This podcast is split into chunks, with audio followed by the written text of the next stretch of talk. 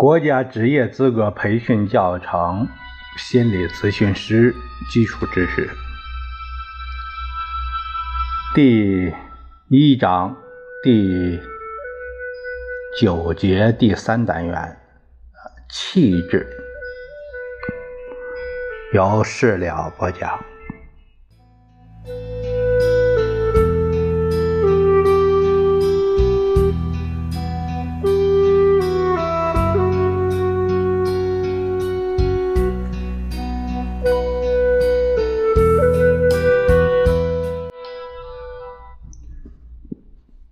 咱们看第三单元气质，先看一下气质的概述。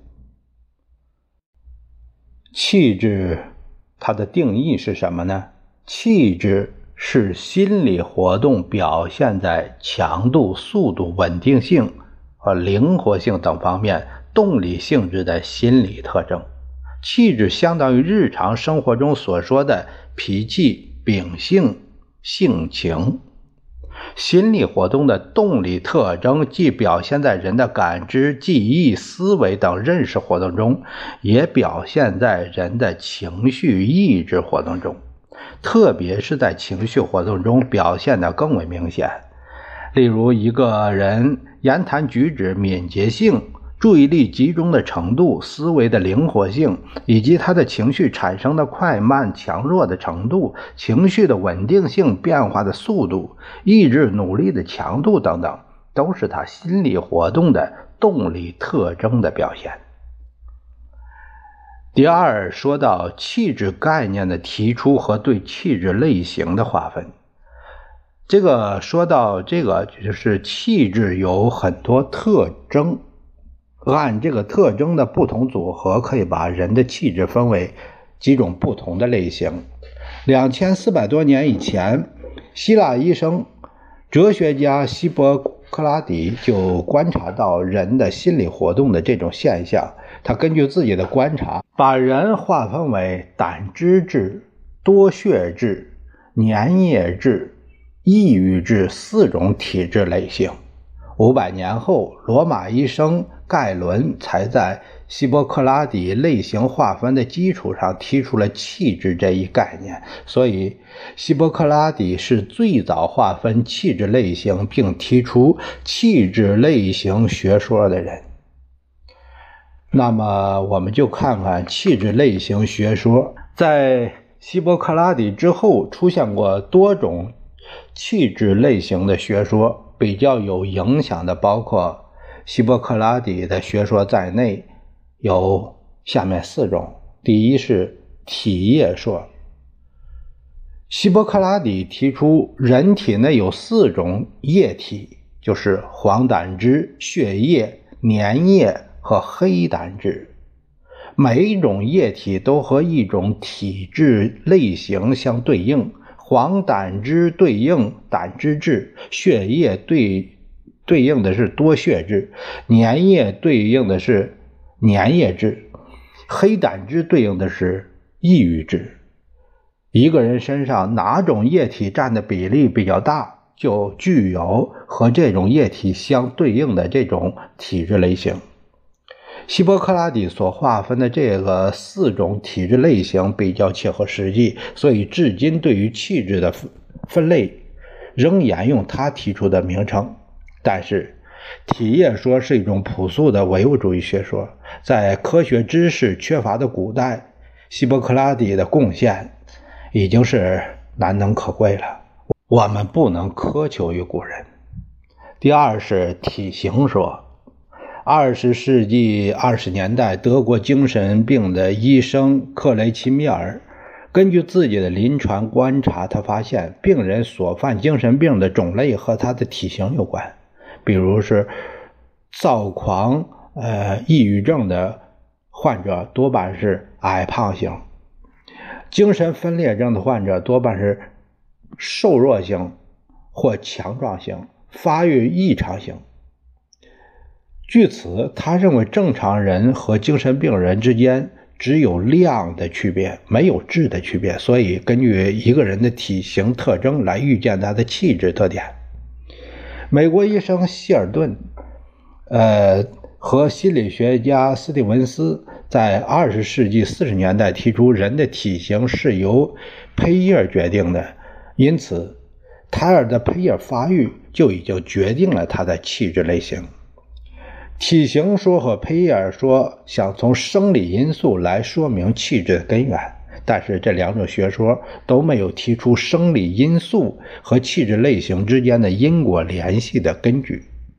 第三是血型说，血型说在日本比较有影响。这种学说是古川竹二提出来的。古川竹二他认为 A 型血温和老实、消极保守、焦虑多疑、冷静，就缺乏果断、富于情感。B 型血人积极进取、灵活好动、善于交际、爱说寡信、多管闲事儿。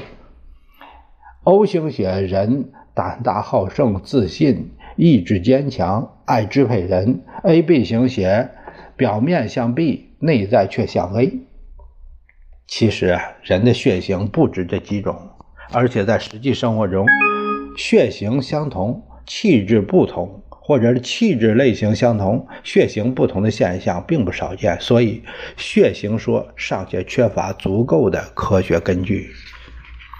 那第四就是激素说，美国心理学家波曼，他把人分为四种分内分泌腺的类型，叫甲状腺型、垂体腺型、肾上腺型和性腺型，并认为内分泌腺型啊这个不同的人，他的气质也不相同。例如，甲状腺型的人，甲状腺分泌过多，精神饱满，意志坚强，感知灵敏。甲状腺分泌不足，迟缓、冷淡、痴呆、被动；垂体腺型的人智慧聪颖，肾上腺上人容易激动，性腺型的人性别角色突出。虽然内分泌腺的活动影响了人的行为和心理，但是内分泌腺的活动也受神经系统的支配。影响气质类型形成的因素很多，因此不能把气质只看作是内分泌腺决定的。那也就是说，这个学说也很不，也很不完整。啊，下面是第三种，就是说第三个话题，就说到了巴甫洛夫高级神经活动类型学说。巴甫洛夫他提出，高级神经活动的基本过程是兴奋和抑制，它们又有强度、平衡性、灵活性三个基本特性。神经过程的强度就是指神经细胞能接收刺激的强弱程度，以及神经细胞持久工作的能力，有强弱之分。神经过程的平衡性是指兴奋、抑制两种过程的力量是否均衡，有均衡不平衡之分，且不平衡又有兴奋占优势、啊抑制占优势两种情况。神经过程的灵活性是指兴奋和抑制两种过程相互转化的难易程度，有灵活不灵活之分。巴甫洛夫指出，两种基本神经过程的三个特性之间的不同组合，构成了高级神经活动的不同类型。从理论上讲，可以组合成十二种不同的高级神经活动类型，但是有些类型在现实生活中不存在。例如，神经过程。不平衡的人，不管他是兴奋过程还是占优势，还是抑制过程占优势，两种神经过程之间的转化都是不灵活的，因而强、不平衡、灵活或弱、不平衡、灵活的组合都是不存在的。巴甫洛夫根据大量的实验确定，只存在着四种最基本的高级神经活动的类型，就是强、不平衡的兴奋型，强、平衡、灵活的活泼型。强、平衡、不灵活的安静型，以及神经过程弱的抑制型，这四种高级神经活动类型的神经过程的特点，以及与之相对应的气质类型，它们有一个表格，就是呃强度、平衡性、灵活性，嗯，这个那高级神经活动类型，它这个兴奋型就是强、不平衡。兴奋性就是胆质、胆汁质，强平衡灵活活泼型多血质，强平衡不灵活安静型粘液质，弱那就是抑制型，属于抑郁质。这样有一个做对应的一个关系。巴甫洛夫的高级神经活动类型和心理学中的气质类型之间有着对应的关系，可以把高级神经活动类型看作是气质类型的生理基础。但是胆汁质、多血质、粘液质、抑郁质这四种气质类型是典型的气质类型。真正属于这四种气质类型的人并不太多，大多数是介于两种气质类型之间，或中间型，或混合型。那气质类型的外在表现是什么呢？根据气质类型特性，每种气质类型精神神经过程的特点不难发现。四种类型气质类型的外在表现可以描述是这样的：第一是胆汁质。胆汁质在神经过程的特点是强但不平衡，和这种神经过程的特点相适应。胆汁质的人的感受性低而耐受性高，能忍受强的刺激，能坚持长时间的工作而不知疲劳，显得精力旺盛。行为外向、直爽、热情，情绪兴奋性高，但心境变化剧烈，脾气暴躁，难以自我克制。胆汁质、多血质呢？多血质的神经过程的特点是强、平衡且灵活，和这种神经过程的特点相适应。多血质的人感受性低，忍受性高。活泼好动，言语行动敏捷，反应迅速，注意转移的速度都比较快，行为外向，容易适应外界环境的变化，善交际，不怯生，容易接受新事物，注意力容易分散，兴趣多变，情绪不稳定。第三是粘液质，粘液质神经过程的特点是强、平衡，但不灵活。和这种神经过程的特点相适应，粘液质的人感受性低，耐受性高，反应速慢，这个情绪兴奋性低，但很稳定，举止平和，行为内向，头脑清晰，做事有条不紊，踏踏实实，但容易循规蹈矩，注意力容易集中，稳定性强，不善言谈，呃，交际适度。第四是抑郁质。抑郁质的神经过程特点是弱，而且兴奋过程更弱。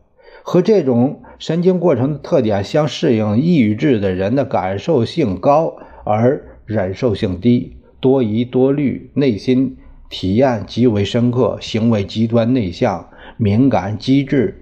别人没有注意到事情，他能注意到。胆小孤僻，情绪兴奋性弱，难以为什么是呃动情。为什么是动情？寡欢，爱独处，不爱交际，做事认真仔细，动作迟缓，防御反应明显。既然上述四种气质类型是典型的类型，大多数呃中间或混合型，所以不要对任何人都对号入座，应该从实际出发，认真分析，区别对待。那么气质它的有什么特性呢？气质作为一种人格的特征，是表现在人的行为和活动中。在考察一个人的气质类型的时候，我们怎么样把他的行为表现和神经过程特点联系起来呢？根据气质的行为表现和神经过程特点的关系，我们可以从以下五个方面的表现来加以考察。第一就是感受性。和忍受性，感受性高，很弱的刺激，他就能感受得到，因而他对较强的刺激和忍受性就比较低。感受性低，较强的刺激才能才能感觉到，因而他对受强刺激的耐受性就比较高。神经过程强度低的人，感受性高而耐受性低。他的神经细胞受不了较强刺激，也受不了长时间的工作，容易疲劳，疲劳了也不容易恢复。神经过程强度高的人，他的感受性低，而耐性高，能经受较强的刺激，才能呃也能坚持长时间的工作而不至于疲劳。第二是反应的敏捷性。反应的敏捷性是神经过程的灵活性，就是兴奋、抑制两种神经过程转化速度外在的表现。它表现在反应的快慢、动作、言语、思维、记忆、注意转移的速度等方面。第三是可塑性，可塑性是根据环境的变化改变自己的行为，以适应外界环境的可塑程度。它也是神经过程灵活性的表现。多血质。粘液质的人在不同的环境中改变自己的行为，以适应环境的能力比较强；胆汁质、抑郁质比较极端的人，改变自己的行为以适应环境的能力就比较差。第四是情绪的兴奋性，情绪的兴奋性是指情绪表现的强弱程度。有的人兴奋性度兴奋性高，呃，抑制能力差；有的人兴奋性低。但情绪的控制力较强，情绪的兴奋性是精神过程平衡性的表现。第五是指向性，指向性说的是人的言语、思维、呃情感常指向外还是指向内？常指向外，那是外向；常指向内，就是内向。指向性。和情绪的兴奋性有密切的关系。情绪兴奋性高就向外，情绪兴奋性低就向内。同时，指向性也表明兴奋和抑制哪种过程占优势。兴奋占优势者多外向，抑制占优势者就是内向。那么，我们怎样看待气质类型呢？第一是气质，它具有稳定性和可塑性。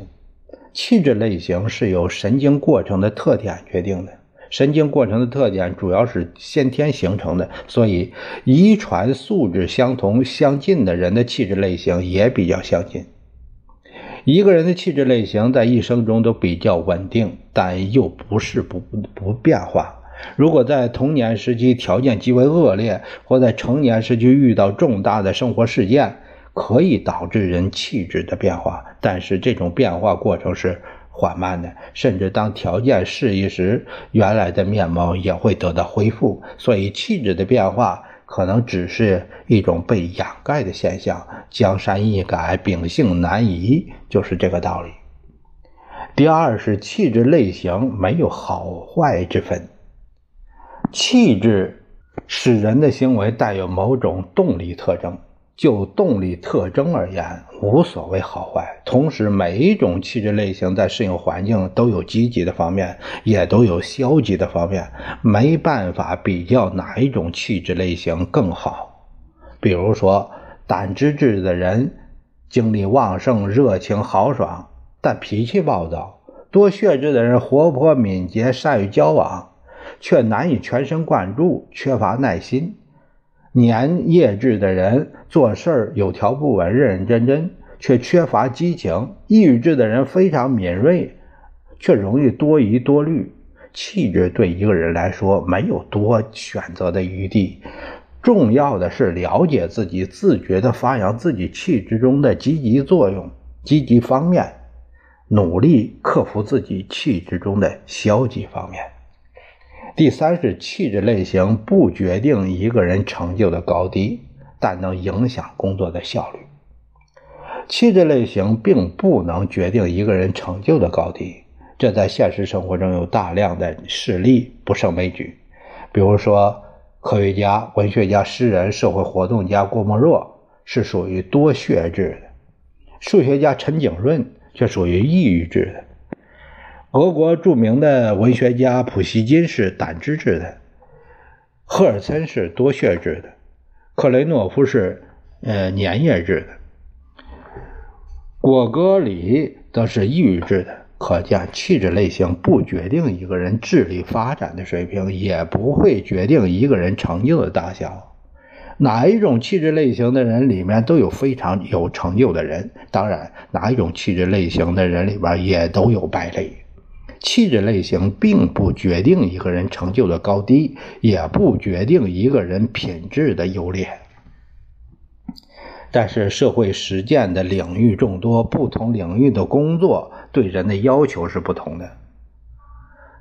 有的气质类型适于这类工作，有的适于另一种工作。因事择人，就是人事选拔，或者是因人择事，就是选择职业的时候，都应该考虑自己的气质类型对工作的适宜性。例如，多血质的人适合从事环境多变、要求做出迅速反应、交往繁多的工作，难以从事较为单调、需要持久耐心的工作。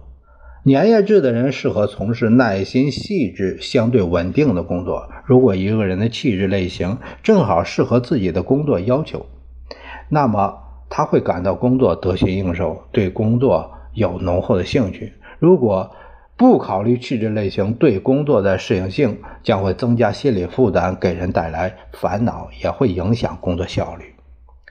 第四就是说到气质类型影响性格形成的难易。啊，性格主要是后天生活环境的影响，包含多种特征。不同气质类型的人在形成性格特征的时候，有些性格特征比较容易形成，有些性格特征比较难以形成。你比如说，胆汁质的人容易形成勇敢、果断、坚毅性格的特征，但却难以形成善于克制自己情绪性格特征。多血质的人容易形成热情好客、机智开朗，却难以形成耐心细致的性格特征。第五就是说到气质类型影响对环境适应和健康这个话题。环境是在不断变化的，遇到变化的环境，一个人怎么样应对，能否自如，这是对一个人适应环境能力的一个检验。一般来说，多血质的人机智灵敏，容易用很巧妙的办法应对环境的变化；粘液质的人常用克己忍耐的办法对环境的应对环境的变化。胆汁质的人脾气暴躁，在不顺心的时候容易产生攻击行为，造成不良的后果。呃，抑郁质的人过于敏感、过分脆弱，容易受到伤害，感受到挫折。这后两种类型的人适应环境的能力都不强。心理和身体是相互联系、相互影响、相互制约的。所谓健康，不仅是没有疾病、不衰弱，而且在生理、心理和社会适应方面有良好的状态。这说明心理在维护健康中的作用。一般来说，积极愉快的情绪能够提高人的大脑神经系统的活动能力，增强人对生活工作的兴趣和信心。消极不良的情绪会使人的心理活动失去平衡，甚至会造成身体器官以及生理生化过程的异常。不同气质类型的人，情绪兴奋性的强度不同，适应环境的能力不同。都会直接影响人的健康。一般来说，气质类型极端的人，情绪兴奋性或太强或太弱，适应环境能力也比较差，容易影响到身体的健康。对这种极端类型的人，应该给予特别的关注。具有极端气质的人，也应该学会更好的保护自己，尽量避免强烈的刺激和大起大落的情绪变化。我们下一节会谈到第四单元，讲到的是性格。